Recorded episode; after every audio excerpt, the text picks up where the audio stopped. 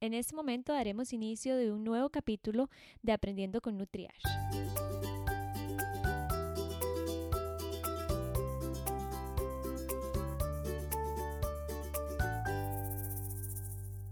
El episodio de este podcast es de la depresión postparto y creo que, bueno, quería hablar muchísimo de este tema y no, la verdad es que no se me ocurre a mejor persona que invitar que a Michi y es porque es un tema, creo yo, que sigue siendo tabú, Michi, y corregime a ver si no es así, pero siento que muchas veces no se habla y se cree que cuando uno tiene el bebé ya es un momento muy feliz y que no hay emociones y que no hay cambios y que no hay hormonas.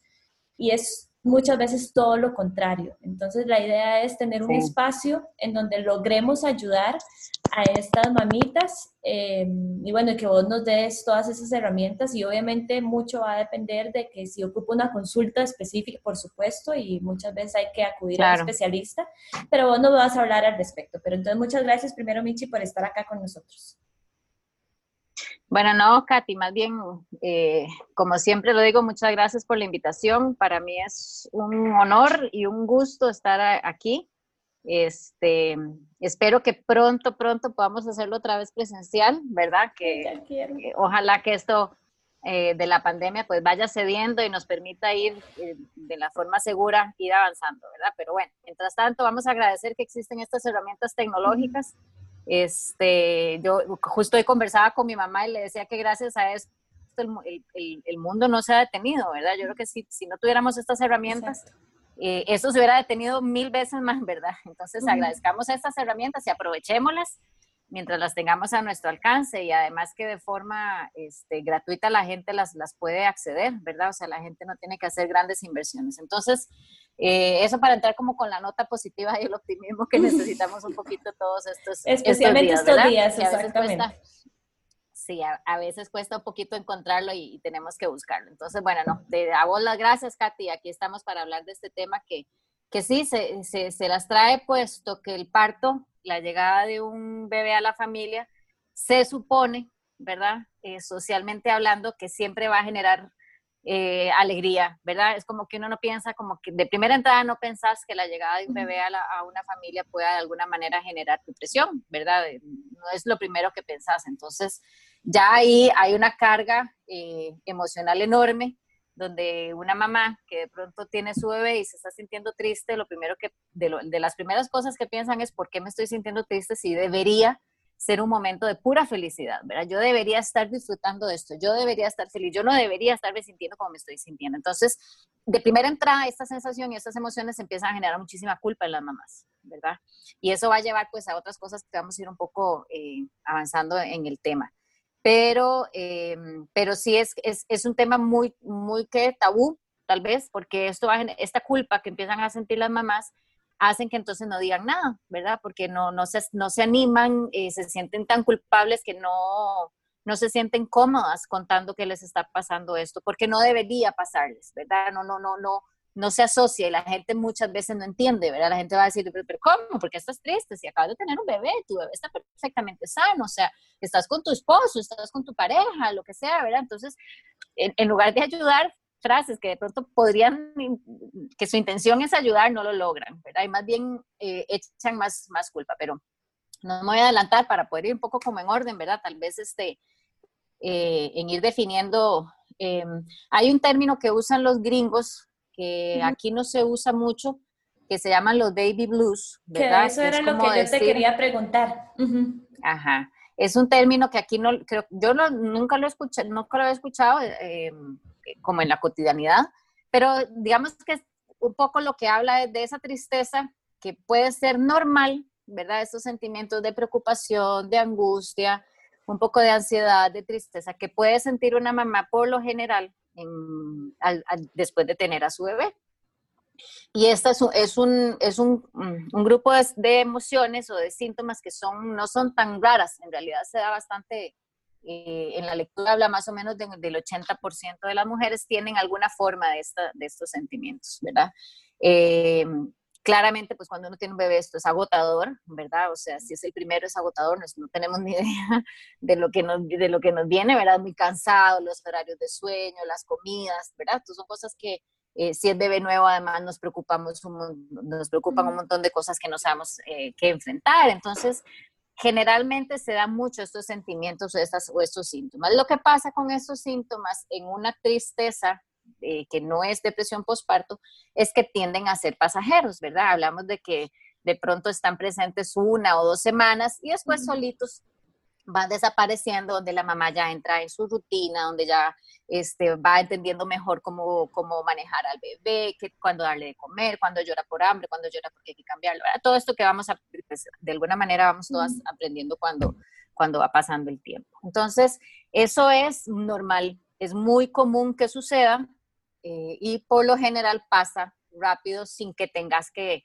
Em, consultar, digamos, algún profesional en el tema. Michi, y es que yo ah, estaba leyendo también, estaba leyendo que es que por las hormonas, eh, las hormonas y lo que es el cansancio, es normal que esas emociones se estén dando. O sea, que no es algo de porque esta mamita le está pasando, no, es que ya no están durmiendo las ocho horas que posiblemente estaban durmiendo, el cambio hormonal, pasan de tener esas hormonas, de tener un bebé adentro, ya cuando bebé no está con nosotros, el cuerpo además se, prepara para otra etapa, que es la etapa de la lactancia. Entonces también esas hormonas influyen muchísimo en lo que es las emociones de mamá. Sí, e, esto, eh, sí, todo tiene una explicación química, ¿verdad? Al fin y al cabo, eh, como dijiste claramente, y es súper importante aclararlo, eh, no es algo que la mamá se deja de hacer no es porque la mamá se descuidó y entonces como se descuidó, entonces le llegó la depresión postparto, ¿verdad? O sea, hay una cuestión química, claramente lo dijiste, el embarazo, todo el embarazo, desde el día uno hasta que termina y después, son cambios hormonales importantísimos en el cuerpo de la mujer.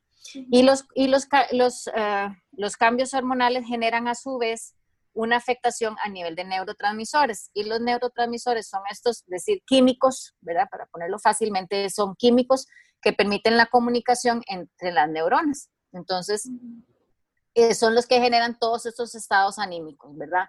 Es lo que uno oye escuchar de la serotonina, ¿verdad? Que sea exceso de serotonina, que si la serotonina está muy baja, que entonces la tristeza, ¿verdad? Por el otro lado está la dopamina, que es más bien la que genera aquellas emociones más bien fuertes, de alegres o de enojo, etcétera. Entonces, cuando hay cambios eh, hormonales, eh, a, la vez vienen esos cambios a nivel de neurotransmisores. Entonces, esto es súper importante que las mamás lo escuchen para que no se sientan culpables porque no es algo que están haciendo ni bien ni mal o que están dejando de hacer. Sencillamente el cuerpo, su cuerpo reaccionó a nivel químico de una manera y punto. Y entonces, para mí la ventaja de todo esto es que si es químico, tenemos cómo atajarlo a nivel químico también, ¿verdad? Entonces, esa es la grandísima ventaja, ¿verdad? Que no es algo como que uno, que uno diga, ah, bueno, entonces ya le dio depresión postparto, ahora tiene que ver qué hace. No, no, no, no tiene que ver qué hace. O sea, hay una cuestión ahí donde, ahí, ahí sí entra la mano de un profesional, ¿verdad?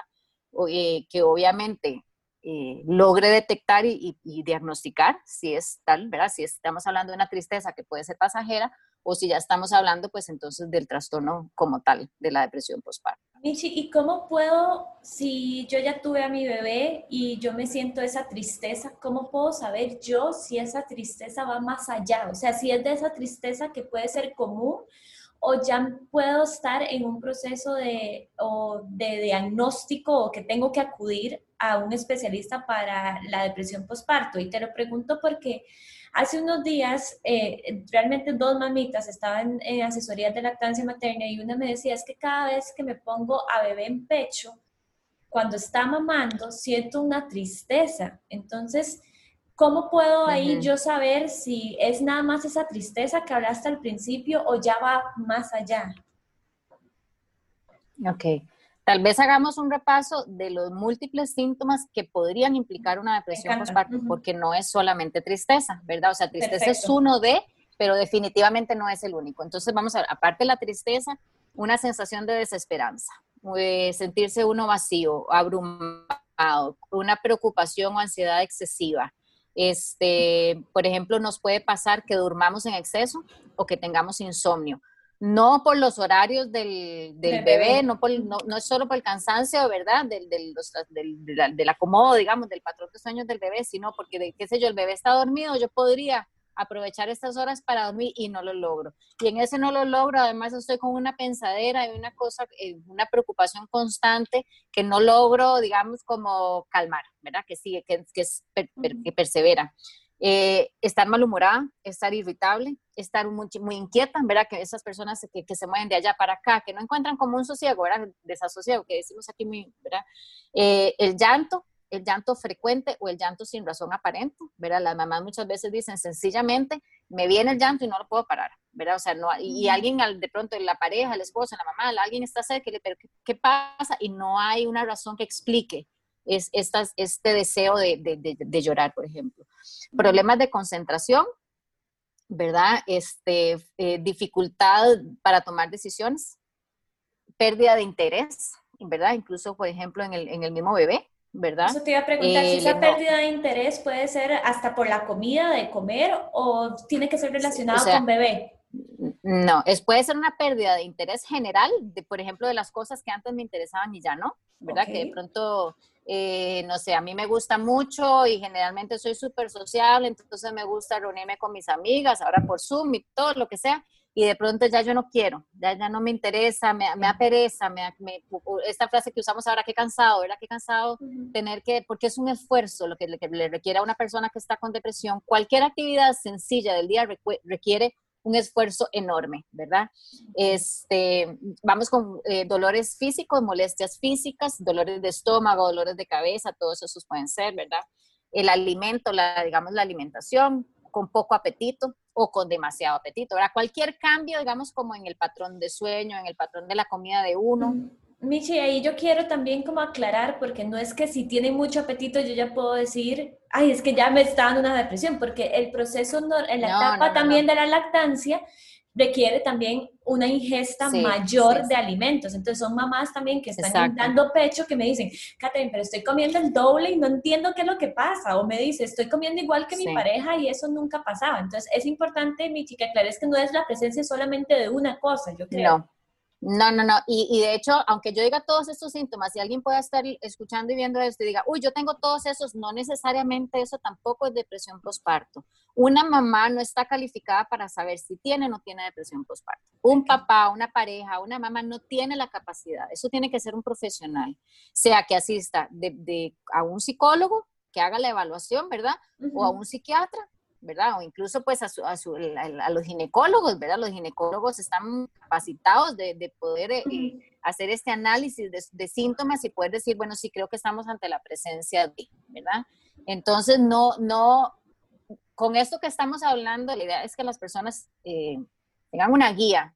No tengan como una alarma que digan, ah, mira, podría tener. Mira, Exacto, o me preocupa porque tengo algunos de esos síntomas, entonces voy a consultar, pero no se autodiagnostiquen ni para un lado ni para el otro, ni para decir, ah, no, como yo no tengo todos esos, entonces yo no tengo, ¿verdad? O tengo tres, cuatro, entonces sí tengo. No, una, a menos, si me dicen que la mamá es psicóloga, psiquiatra o médico, podemos pensar, ¿verdad? Que aunque, y aún así, no, es bueno el auto.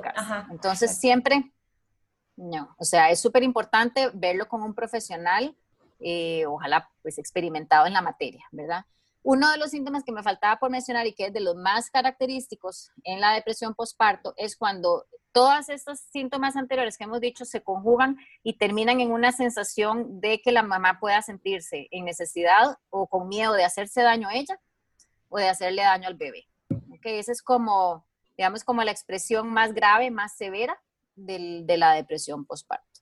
Entonces, eh, por supuesto, que no queremos que ninguna mamá ni ninguna persona o familiar pueda eh, sentir el miedo de, ver de, verse o ver a su pareja o a, alguien en su familia sufriendo algo así, porque es muy doloroso, es muy, muy doloroso. Y si esto escala, puede ser peligroso también. ¿Verdad? Entonces la idea... Perdón, y que no tengan como ese miedo, ya que si ustedes ven, ay, mira, me estoy sintiendo así, que no sienten ese miedo, la vergüenza, que era lo que vos decías al principio, porque si yo por A o por B tengo a bebé en manos y quiero hacerme daño, quiero hacer daño a bebé, estamos hablando como del síntoma que más, más, grave, más extremo, exactamente, pero tengo eso, que yo se lo mencione a alguien o vaya a un profesional y que no tenga vergüenza, porque eso no es tampoco que sos así, no sé cómo explicarlo. digamos que lo que hablábamos al principio, ¿verdad? Poder entender eso es químico. O sea, esto es un trastorno químico, es algo que a nivel interno, como cuando uno tiene diabetes o como cuando uno tiene presión alta o como cuando uno tiene alguna enfermedad que uno dice necesito tomarme una aspirina o necesito ponerme la insulina, ¿verdad?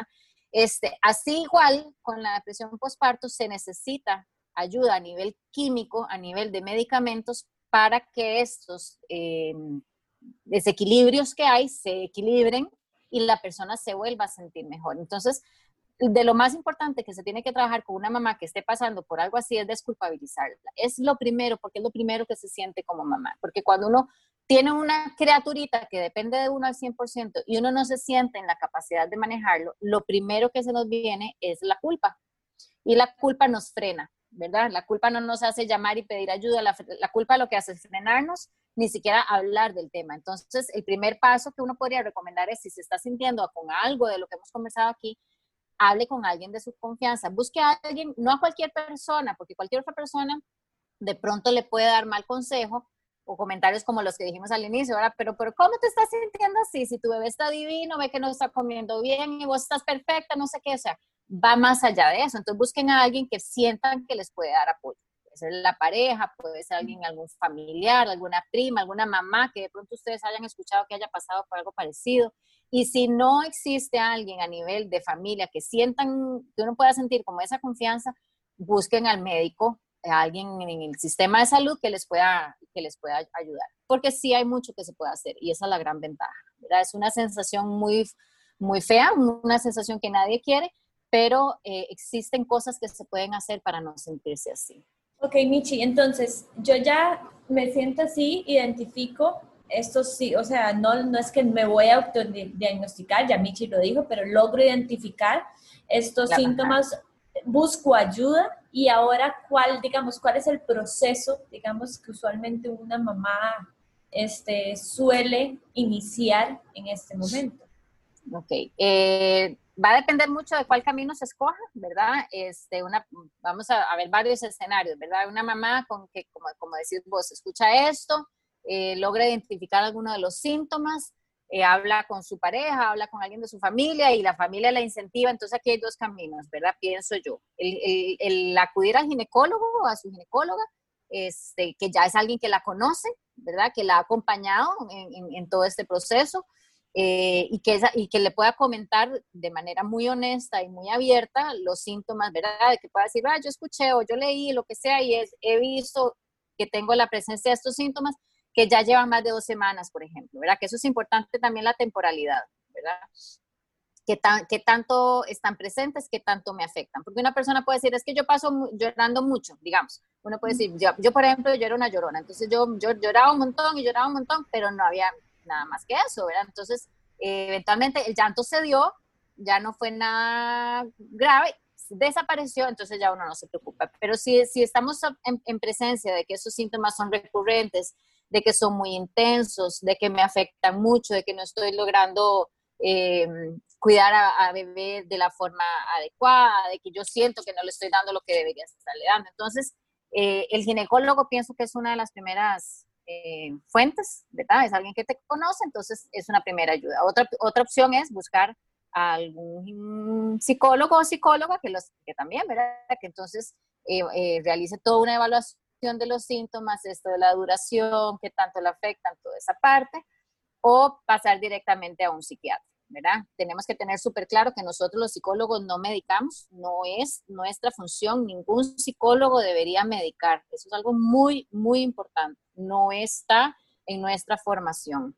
Eh, entonces, si la depresión, por ejemplo, si a mí me llega una mujer con que yo puedo identificar que tiene depresión postparto, ahí también hay varios caminos. ¿verdad? Uno puede probar si la depresión no es severa, si no hay riesgo, digamos, de, daño, ¿verdad? De, de, esto que hablamos de querer hacerse daño, hacerle daño a su bebé. Y uno siente que uno puede trabajar la parte más emocional y el, ayudarle en un acompañamiento eh, emocional, pues entonces uno puede hacer un intento y probar con sesiones de terapia y esto le, le puede ayudar a la persona.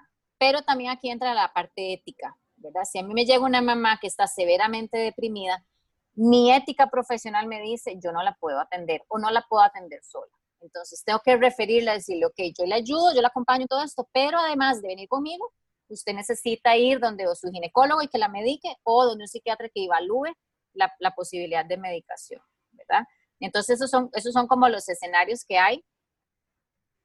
Eh, como les digo, donde hay un trastorno químico, uno tiene que ser muy ético y decir, bueno, yo no puedo decirle a esa mujer, le vamos a probar si unos meses de terapia le ayuda, ¿verdad? Porque no tenemos meses. O sea, es algo que tenemos que eh, ayudarla a salir rápido. Y yo soy fiel creyente de que si hay medicación a la mano y una persona en lugar de eh, luchar todos los días y sentirse agotada porque no logra salir adelante y hay algo a nivel médico que la puede ayudar a nivel químico, yo soy fiel creyente de que hagámoslo bien, ¿verdad? Entonces, esa, la parte interdisciplinaria en este enfoque, en, esta, en las situaciones de depresión postparto es súper importante, ¿verdad?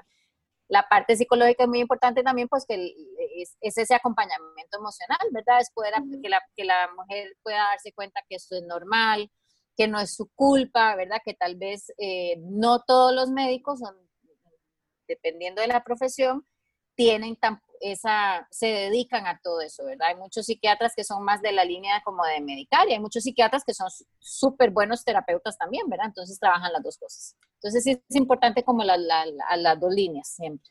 Michi, yo sé que esto es muy individual y tal vez me vas a decir que no puedes decírmelo, pero igual te lo quiero preguntar.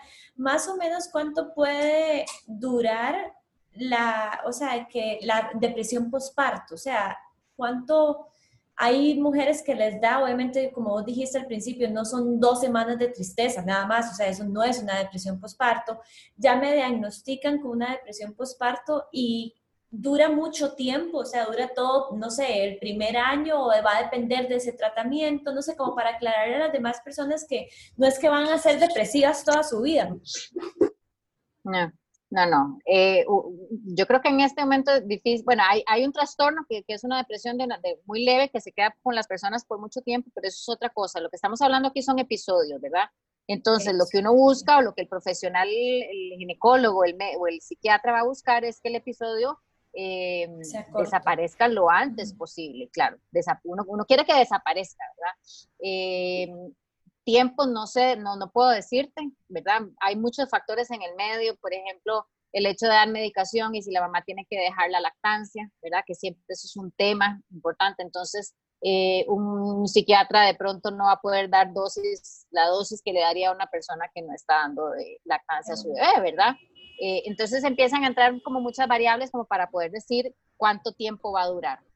Eh, lo importante tal vez es buscar que, dure lo menos posible. ¿Qué quiere decir eso? Que si yo logro identificar síntomas, busque ayuda lo antes posible para que entonces lo antes posible sea tratada y ojalá dure lo menos posible este episodio, ¿verdad?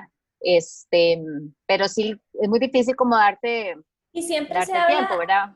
Siempre se habla de posparto, no sé si llega a durar un año, aún así se llama posparto. Y esto te lo pregunto, por, por ejemplo, como la parte de diabetes gestacional y puede decir que me digas, Katy, eso no, pero diabetes gestacional es solamente nueve meses, o sea, durante el embarazo. Si ya vos eh, seguís con la diabetes o seguís con alteraciones de azúcar post embarazo, ya se llama diabetes tipo 2, ya no se le va a llamar diabetes gestacional.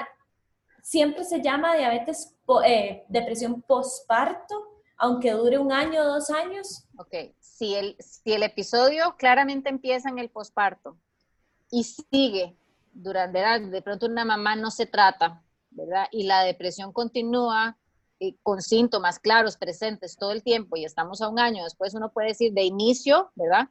Una depresión que inició por depresión postparto que continuó, ¿verdad? Este, pero, pero, es pero es un mismo episodio. Si vos me decís, la, la mamá tuvo su bebé, tuvo depresión postparto, se le trató, ¿verdad? Salió de este episodio y al año tiene otro, otro, episodio depresivo, ya ese no le vamos a decir de depresión postparto, ¿verdad? ¿Por qué? Porque es un nuevo episodio donde ya el parto no es un factor, sino que uno puede decir, bueno, esta persona probablemente tendía la depresión, entonces ya tuvo su primer episodio después de la, del parto y además ahora está presentando otro episodio, ¿verdad? Lo cual es posible, pero no es necesariamente algo que tenga que darse, ¿verdad? O sea, hay mujeres que tienen eh, depresión únicamente a raíz de los partos, ¿verdad? Este, y que después pasan el resto de su vida sin ningún episodio depresivo. Michi, ¿cómo pueden ayudar las personas alrededor? O sea, algunos consejos que vos le podrías dar a ese núcleo, a esa red de apoyo de esa mujer embarazada que está sufriendo depresión postparto, porque a veces uno piensa decirle, ay, ya todo va a pasar, ya todo va a pasar, pero tal vez ese todo va a pasar no, no funciona, o sea, o más bien la hace sentir más culpable de que porque esto no está pasando, porque esto no está pasando. Entonces, ¿qué recomendaciones tal vez le podría dar a esa red de apoyo? yo creo que primera, la primera es eh, servir de acompañamiento, ¿verdad? Y a veces acompañar no necesariamente es tener las respuestas para todo, ni tener las frases correctas para todo, ¿verdad? A mí hay una frase que yo le digo mucho a mis pacientes en general y es que, o sea, o a la gente que, que, que para ayudarle a un paciente, es qué puedo hacer por vos en este momento, ¿verdad? Porque depende, además las necesidades de una mamá con posparto pueden ser muy distintas a las 8 de la mañana a lo que pueda estar necesitando a las 12 de la noche, o en la madrugada cuando está el bebé o la bebé está llorando, o cuando sea momento de alimentarla, ese tipo de cosas. Entonces, esa frase a mí me gusta mucho, o sea, ¿qué puedo hacer por vos en este momento? ¿En qué te puedo ayudar? en lugar de empezar a decir, hace esto, hace lo otro, yo a mí me pasó, y yo conocí a la vecina que le pasó tal cosa, y la vecina lo que hizo fue que salió a caminar, y la otra se puede tomar café con sus amigas. Entonces, en lugar de aconsejar, porque no, lo que le sirvió a otra persona necesariamente me va a servir a mí, ¿verdad? O si lo vas a hacer, tenés que saber que no necesariamente eso le pueda funcionar a la, persona que estás aconsejando. Entonces, eh, a mí me gusta esa frase porque es, decime qué necesitas, o sea, en qué te puedo ayudar, qué querés que te apapache, quieres que te acompañe, quieres que me lleve al bebé un ratito para tratar de dormirlo yo, quieres que yo le dé el chupón, quieres que, no sé, quieres que te lo cuide para que te puedas bañar tranquila, este, para que puedas dormir un par de horas vos, ¿verdad? O sea, entonces esa frase a mí me gusta mucho. Una que es súper importante, no hagamos juicios de valor, ¿verdad? O sea, ¿verdad? Eso es, es triste, pero es tan típico, ¿verdad? Es que seguro hizo tal cosa, seguro no, no sé, seguro no consultó con el médico, ¿verdad? Y, la, y, si, la mamá llega a escuchar cosas así, e, evidentemente la carga que emocional que ya de por sí viene intrínseca con la depresión postparto se aumenta mucho más, ¿verdad? Entonces no hagamos juicios de valor, este, si vamos a aconsejar, yo a la gente, yo le digo, ¿verdad? O sea, difícilmente uno usted, usted puede evitar que alguien te aconseje, pero cuando alguien lo aconseja uno, no tiene la decisión o la, o la opción de decidir qué me dejo y qué no. Entonces le digo a la gente, póngase un colador en las orejas, escoja usted lo que la gente le dice, usted le entra por aquí, pero usted decide que se quede, lo demás lo deja que se vaya. Si usted escucha un consejo que tiene algo de sentido, bueno, entonces aplique, lo puede probar, ¿verdad? Y, esto me refiero como a la parte de, del acompañamiento. Nada de, medicamentos, nada que mi, mi, mi prima tomó, y tomate vos esto natural porque dicen que es súper bueno, ¿verdad? O sea, no, no en dejar. Los consejos son más como esto, ¿verdad? Que qué sé yo, que eh, anda a caminar un ratito, dormir un poquito más, ese tipo de cosas que pues que pueden tener un poquito de sentido. Es mucho el acompañamiento, es mucho poder decirle, va, ¿verdad? Todo va a estar bien, tal vez en este momento no lo puedas sentir, tal vez en este momento no lo puedas eh, darte cuenta, pero van a estar bien las cosas, eh, vamos a buscar ayuda, no estás sola en esto, eh, ¿verdad? Frases súper positivas, más que venir a aconsejar, es, ¿verdad? Es como decir, aquí no estás sola, no sos la única, es algo también súper importante, ¿verdad? La mujer de pronto puede sentir que, que, que a nadie le ha pasado algo así, ¿verdad? Entonces, no es que sea súper común, pero es común, es tan común que hay un nombre para ello, ¿verdad? O sea, es, un trastorno conocido, es un trastorno estudiado, hay estadísticas de esto, hay tratamientos para esto. Entonces, si, alguien que está viendo esto, conoce, le está pasando, conoce a alguien que le está pasando, puedan decirle, no son la única, ¿verdad? No son la única y la gran ventaja es que hay cosas que hacer, hay tratamientos médicos, hay acompañamiento de terapia psicológica, ¿verdad? O sea, hay terapias de grupo en algunos lugares donde se puede ayudar en esa parte. Hay gente que le gusta mucho y le sirve la terapia grupal para la parte de depresión. Hay gente que no le gusta, eh, ¿verdad? Abrirse o compartir con otras personas. Pero hay opciones, hay muchas cosas que se pueden hacer. Entonces, parte del mensaje que la gente puede decir es, no estás sola y hay algo que podemos hacer, hay, podemos resolver, ¿verdad? No tienes que quedarte así como te estás sintiendo todo el tiempo. Ahora dijiste lo de terapia de grupo y era parte de las preguntas que yo te tenía. Aquí en Costa Rica hay un grupo de, ¿conoces un grupo de apoyo para madres con depresión postparto? No hay. Yo no, no estoy segura, Katy. Eh, tendería a pensar que en hospitales del Estado Ahora, bueno, ahora con lo del virus probablemente no es todo muy diferente, ¿verdad? Exacto, entonces en este momento no. Tendería a pensar que en hospitales, cuando yo hice la práctica de la maestría, eh, había grupos eh, terapéuticos para muchísimos, muchísimos temas. Entonces tendería a pensar que de pronto a nivel del Estado sí. A nivel privado no sé, no sé, pero, pero es cuestión de buscar. Ahora pues con las redes sociales es muy fácil eh, averiguar. Igual en este momento, con lo del virus, deben estar requete contraindicadas las terapias de grupo, ¿verdad? Entonces, en este momento eh, sería mejor buscar la, el apoyo. El apoyo individual. Michi, y también te quería mencionar, eh, quería preguntarte esto respecto al coronavirus. Toda esta situación creo que nos ha afectado a muchas personas y a nivel emocional en embarazo. Ya lo vimos en otro episodio de podcast sobre toda esta parte de emoción durante el embarazo.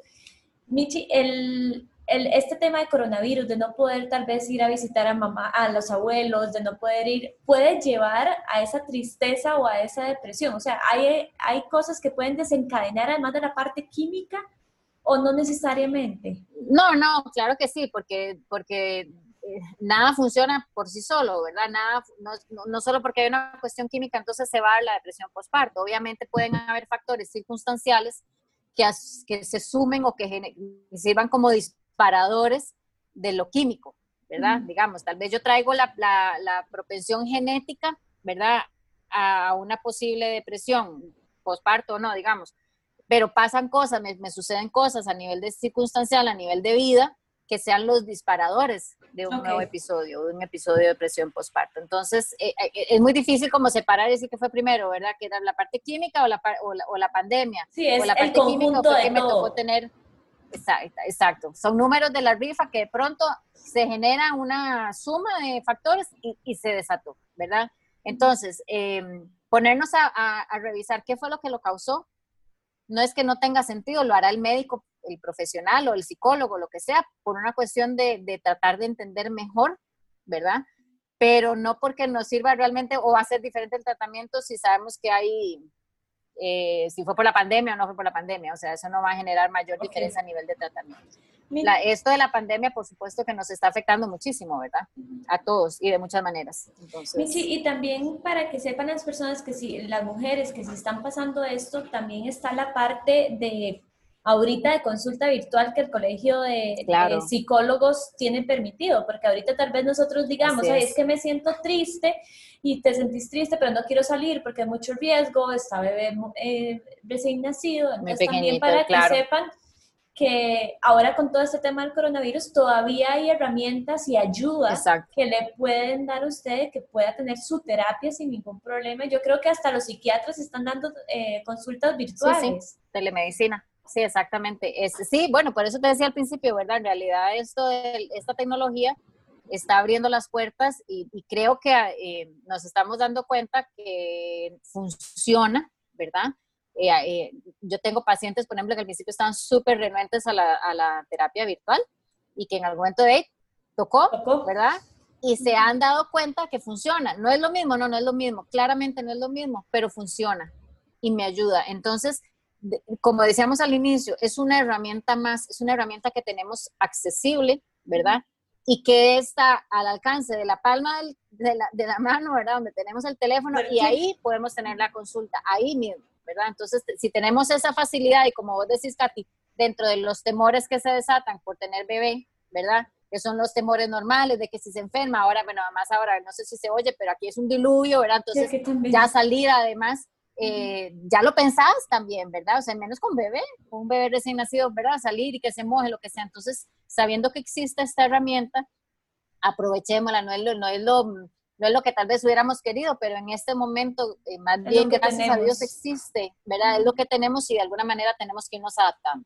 Entonces, es, es una herramienta más que perfectamente podemos aprovecharla. Michi, no sé si querés agregar algo más o, no sé, decirle algo específicamente a una mujer que se está sintiendo triste o no sé, yo creo que ya dijiste mucho de que sí, que no se tienen que sentir culpables, que hay que buscar ayuda, que hay que hablarlo y creo que lo principal y que no se, de nuevo, no se sientan mal, es parte de lo que tal vez nos tocó y en ese momento no es que son malas madres, no, pero no sé si le quisieras agregar algo más.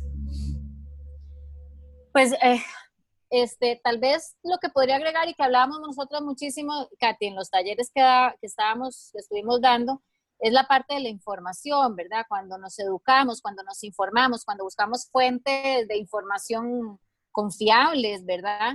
Este, ¿Por qué lo digo? Porque de pronto, si yo no me estoy sintiendo bien, empiezo a buscar en Internet, ¿verdad? Internet es muy amplio. O en estos grupos de, que son muy útiles de muchas maneras, ¿verdad? Hay muchos grupos en, en las redes sociales que sirven muchísimo no confiemos en esos grupos en cosas tan importantes. O confiemos en el punto de que alguien, que, que uno pueda poner, es que necesito una psicóloga o ¿quién me recomienda un psiquiatra? Todo bien, hasta ahí todo bien. Pero no el que hacer. A diferencia, no, a diferencia de decir, me estoy sintiendo de esta manera, mi bebé tiene 15 días de nacido y la tristeza a mí no se me pasa, ¿ustedes qué harían? O ustedes que han pasado por esto, ¿qué hicieron? ¿Verdad? O sea, yo entiendo la necesidad, ¿verdad? Porque cuando uno eh, no se siente bien, quiere buscar qué hacer, pero hay medios más confiables para esto, ¿verdad? Entonces, si vas a buscar, si alguien va a buscar información en Internet, que busquen en medios confiables, que busquen en, páginas de organizaciones o sistemas de salud que sean confiables, no la página ahí, no sé, pericolospalotes.com, ¿verdad? Y no voy a revisar yo ahí algo que, donde mi salud emocional y mi salud física o la de mi bebé están, están en riesgo. Entonces, dentro de todo lo que dijimos, la información es importante, por eso busquemos las fuentes confiables. Nuestro médico nuestro ginecólogo, ginecóloga que nos ha acompañado a, que haya esa confianza, después llamarle decirle, no me estoy sintiendo bien, me pasa esto y esto y esto. Ojalá uno lo que espera es que, esa persona responda de forma positiva y le diga, bueno, venite, revisemos, o bueno, no venite, pero hagamos una telellamada, revisemos a ver qué está pasando. Si por alguna razón no, no sucede y no sentimos el apoyo suficiente, busquemos a alguien más no nos quedemos diciendo, bueno, no, entonces sí, como el doctor entonces me dijo que no, que, que, no me debería sentir así, entonces voy a ver qué pasa. No, o sea, si, si yo en el fondo no me estoy sintiendo bien, si no me estoy sintiendo en capacidad de atender a mi bebé, si no me estoy sintiendo en capacidad de atenderme yo lo suficiente para estar bien para mi bebé, busquemos ayuda en alguien más. No nos quedemos como la primera persona que nos diga, eso es normal, no pasa nada. Si usted está sintiendo que no es normal, que aunque todo el mundo se lo diga y usted no lo está sintiendo normal y usted algo le dice, ¿verdad? Porque además yo creo que en eso uno como que a veces sabe, ¿verdad? Que uno dice, no es que esto ya va más allá de lo que yo veo o lo que he visto en, mamás amigas. Entonces, si a usted le pasa algo así, si le, hay una espinita que se lo diga, insista y busque ayuda con alguien más. Que en alguna puerta que toca le van a dar la atención que necesita. Michi, por último, porque también ahora con este tema del coronavirus y antes tal vez del coronavirus, eh, la parte también económica ha llegado a afectar a muchas familias.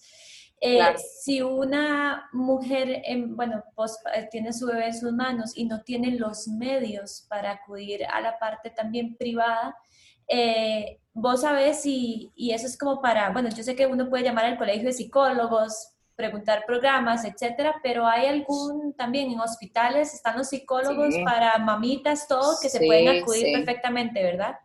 Completamente. De hecho, eh, tengo una mamá que justo, justo en, lo que, en la situación en la que acabas de decir, ¿verdad? Que hizo un, esfuerzo, pagó una sesión conmigo, este, y yo le, le, insistí en la importancia no de quedarse solo con la parte de psicología, sino con la parte médica, ¿verdad? Entonces le dije, insista en el EVAIS, insista con su médico cuando vaya, insiste en los síntomas y de verdad ella fue, este, creo que no la mandaron a psiquiatría, creo que se quedó a nivel de, ginecólogo, pero el ginecólogo está tratando la parte depresiva y está con atención psicológica también por parte del hospital donde le corresponde a ella. Entonces, si los medios están, tal vez, ¿verdad? Tal vez la frecuencia que uno quisiera no va a ser, ¿verdad? No va a ser como una atención ahí como de cada 15 días, porque, porque el sistema no, no, da, no da para eso, pero la atención está. ¿verdad? Y si, como dijiste, además llaman al colegio psicólogos, les pueden dar opciones. Hay muchas universidades con, que, con los estudiantes que están graduándose, que están haciendo su grado de maestría, como les estaba comentando ahora, de la práctica clínica, ahora son estudiantes que ya están a punto de salir, que tienen la formación y que tienen esa posibilidad de, de dar atención de terapia supervisada por sus profesores, ¿verdad? O sea, tampoco es como que lo dejan ahí con un estudiante a que el estudiante, eh, ¿verdad? Que uno dice, de pronto somos conejillos de India. No, o sea, hay, una, hay un supervisor que está pendiente de cada caso y le da una, esa, esa continuidad. Entonces los recursos están, ¿verdad? O sea, por eso les digo, si, si, de pronto buscan ayuda en una puerta y sienten que se les cierra, busquen en alguna otra. En alguna otra, en algún, en algún momento eh, logran llegar con alguien que les pueda colaborar con esto. Bueno, Michi, muchas gracias. Este, yo lo que, como te lo dije al principio de este episodio, yo lo que quería era que todas estas mamitas sepan que les puede pasar y si les pasa, que se sientan tranquilas, que parte de, o sea, que es normal este, que no es que solo les va a pasar a ustedes y que son por eso son malas madres, como ya lo dije varias veces, y buscar ayuda. Y al final de cuentas hay muchos profesionales capacitados y dispuestos a darle esa ayuda para que disfrute de esta etapa, este, lo que tal vez no hemos logrado disfrutar en estas cuantas semanas. Exacto, exacto. No, no se queden con esto. Hay cosas que se pueden hacer, hay muchos recursos. Eh, ¿verdad? Tal vez no todos tan al alcance de la mano, tan fácil, pero ahí están, ¿verdad? Entonces, ahí es donde tienen que buscar ayuda y acompañamiento de algún familiar, de alguna amiga o alguien que, de confianza que las, que las pueda acompañar, ¿verdad? Porque ¿qué es lo que pasa? Que también en, en este sentirnos deprimidas nos cuesta mucho tomar decisiones, ¿verdad? ¿Se acuerdan que les dije que era uno de los síntomas, dificultad de tomar decisiones? Entonces, si yo estoy acompañada de mi pareja o de algún amigo, algún familiar que de pronto me diga, no, vení, vamos, yo te llevo, yo te acompaño, o vení, yo conozco a este médico, ¿verdad? Entonces dejemos también que otras personas cercanas se involucren a colaborarnos de esta, de esta forma, de llevarnos al camino correcto para, para que nos atiendan de la mejor manera posible. Michi, yo solo tengo una pregunta y creo que nada más como que me quedó eso. Si una mamá siente como esa tristeza, que todavía no es esa depresión, que era lo que vos dijiste, los baby blues, muchas veces hay que acudir a un profesional o conforme pasa el tiempo, o sea, yo me voy a ir sintiendo mejor. ¿O qué recomendás ahí vos? Ok, vamos a ver, uno espera que vaya pasando, ¿verdad? O sea, por, por definición, digamos, uno espera que vaya pasando. Eh, por definición hablamos de una o dos semanas de esos síntomas. Okay. Si una mamá le pasa que siente que se le está prolongando, entonces de pronto ahí vale la pena no quedarse, esperar, voy a esperarme a ver qué pasa. No, no, no, o sea, si yo siento que no lo estoy logrando y no me estoy sintiendo bien, como dijiste ahora, ¿verdad? Qué bonito poder disfrutar de cuando nace mi bebé, de, que ya está conmigo, de que ya lo tengo, con todas las posibles complicaciones o dificultades o el cansancio, todo lo que trae la, belleza, y lo difícil de tener un bebé, ¿verdad? Pero si yo siento que no lo estoy logrando, que no lo estoy, no estoy, no lo estoy disfrutando, busquemos ayuda, ¿verdad? Nada, nada cuesta, o sea, nada cuesta porque de pronto, vean, hay personas que van, a veces van a una sesión de psicología y a veces te salen diciendo, es que me, fue riquísimo, fue riquísimo porque yo como que saqué todo y ya, y de alguna manera, no es que uno sea mágico, es que tal vez la persona estaba con muchas cosas, ajá, estaba con muchas cosas acumuladas y le sirvió. Y hay personas que con dos sesiones logran eso. Entonces hay muchas cosas que se pueden hacer. Entonces no dejemos, si, si, si pasan las dos semanas que les estoy diciendo, vamos por la tercera o por la cuarta, y vos, ¿verdad? El primero queremos evitar que se convierta en una depresión postparto, ¿verdad? Y de pronto atenderlo temprano pueda evitar que eso suceda, ¿verdad? Entonces, si se está prolongando más de lo que vos quisieras, ¿verdad?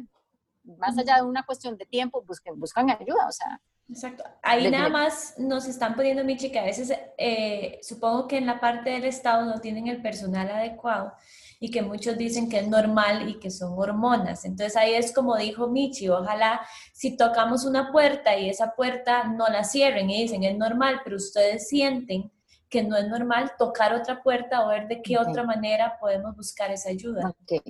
Ahí es donde digo yo que la información es súper importante, ¿verdad? Si yo eh, tengo dos meses y me sigo sintiendo mal y sigo con esos síntomas, si los síntomas se ponen eh, peor en lugar de mejorar, y voy donde una persona en el, en el sistema de salud, que la persona me dice, eso es normal, yo tengo la formación de decirle, no, no es normal, no es normal, mire, yo me metí en la página del Instituto Nacional de, de, Salud Mental de Estados Unidos y los síntomas de la tristeza hormonal, lo que usted me está diciendo, son de una a dos semanas. Yo tengo dos meses en esto. Esto no es normal para mí y yo no me quiero sentir así. Entonces, pero tenés esa formación, tenés esa, no es una formación, tenés esa información para poder ser, eh, empoderarte y poder decir, no, señora, o sea, yo necesito que me ayuden con algo más, porque esto ya pasó de lo hormonal, esto ya no es normal, ¿verdad? No es normal que yo me sienta tan cansada, no es normal que yo llore todo el tiempo, no es normal que yo no me sienta en capacidad de cuidar a mi bebé y no es normal que yo tenga deseos en este momento de hacerme daño, por ejemplo,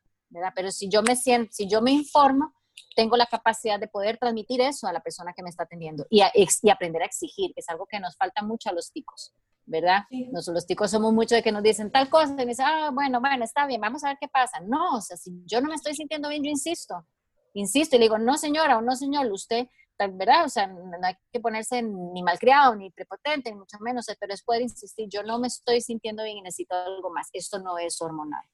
¿Verdad? Entonces, ese, ese informarse, ese empoderarse también para poder exigir un poquito más. Michi, y sí, entiendo, entiendo la inquietud porque es... Claro. Hablaste de una página eh, de, para informarse que era el de... No, no la agarré, el perdón. Instituto, Ajá. El, Instituto de Salud Mental de Estados Unidos. Para mí es una de las páginas más...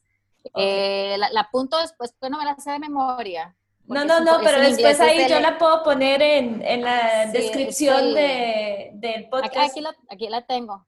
Aquí la tengo. Es, es www.nih.nih.gov. Pero si no te lo paso y lo pones. No, yo lo pongo en la descripción. Ajá. Para que también tengan como algún lugar. Y, está en español, hay una parte, sí, hay una parte en español también, no está solo en inglés. A mí esa me gusta porque de verdad, o sea, es una fuente de verdad Exacto, confiable. Dice, o sea, claro. Y, y, no hay que ir a páginas de Estados Unidos, estoy segura que aquí hay un montón. No me la sé ahorita, ¿verdad? Pero es cuestión de buscar.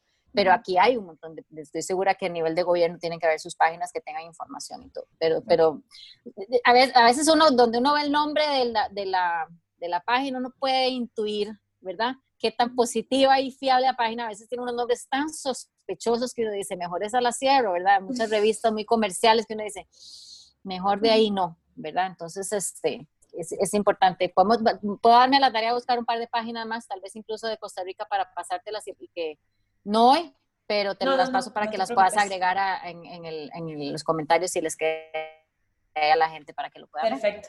Más bien, entonces, Michi, muchísimas gracias. De acuerdo.